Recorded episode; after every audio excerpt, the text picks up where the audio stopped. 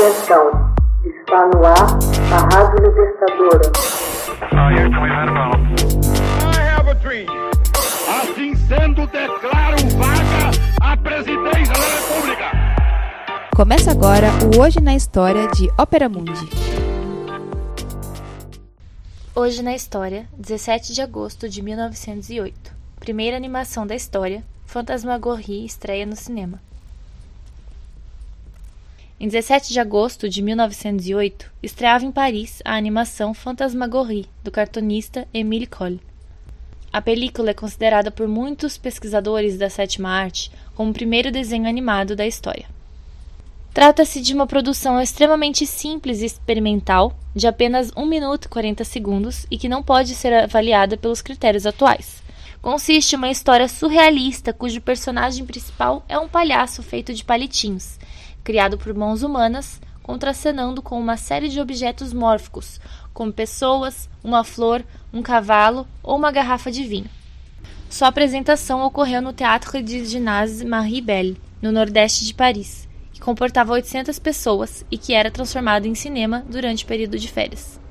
Esse desenho foi considerado o primeiro passo de uma indústria que parece não conhecer limites e que tem na data de 1928, com a estreia de Mickey Mouse e a sincronização entre as imagens do filme e o som, outro marco histórico.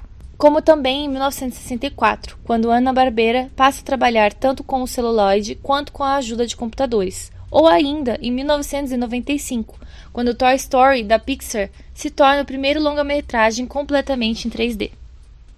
Há controvérsias sobre o pioneirismo de Fantasmagorie, já que em 1906 o norte-americano James Stewart Blackton lançou o filme Humorous Faces of Funny Faces, em que gravou imagens desenhadas por ele mesmo com giz em um quadro negro, rodado em 20 imagens por segundo. Portanto, para os defensores de Fantasmagorie, embora ele tenha a impressão de uma animação, é gravado a partir de imagens reais e estáticas, fator considerado irrelevante para os apoiadores da obra norte-americana. Por sua vez, Fantasmagorie, mesmo inspirado no estilo de Blacktown, é 100% animado, rodado imagem por imagem, e cada fotograma é correspondente a um desenho completo, com personagens e fundo. Cole ilustra ao menos 700 desenhos, cada um filmado ao giro de uma manivela em dois clichês sucessivos, resultando em um total de 1.400 fotogramas. A animação dá a impressão de ter sido feita numa lousa, como Blacktown, mas Cole, na verdade, as desenha com tinta nanquim em uma folha branca. Em seguida, usa um negativo duplicado que inverte os efeitos do preto e do branco. Assim como Black Tom, utiliza-se de imagens reais e de sua própria mão, desenhando o personagem principal nos momentos iniciais. O francês Émile Cole, nascido como Émile Eugène Jean-Louis Courtet, era um caricaturista francês e passou a ser considerado por essa produção o pai do desenho animado participou de um movimento artístico efêmero e muito pouco conhecido chamado Os Incoerentes, iniciado por Jules Leve em 1882. O movimento consistia em afirmar que absolutamente tudo pode ser considerado uma obra de arte. Um desenho feito por alguém que não sabe desenhar, por exemplo, é uma obra, mesmo que incoerente. Para eles, não há material que não possa ser utilizado e absolutamente tudo pode servir de inspiração para qualquer tipo de tema. Muitas dessas obras tinham humor como pano de fundo.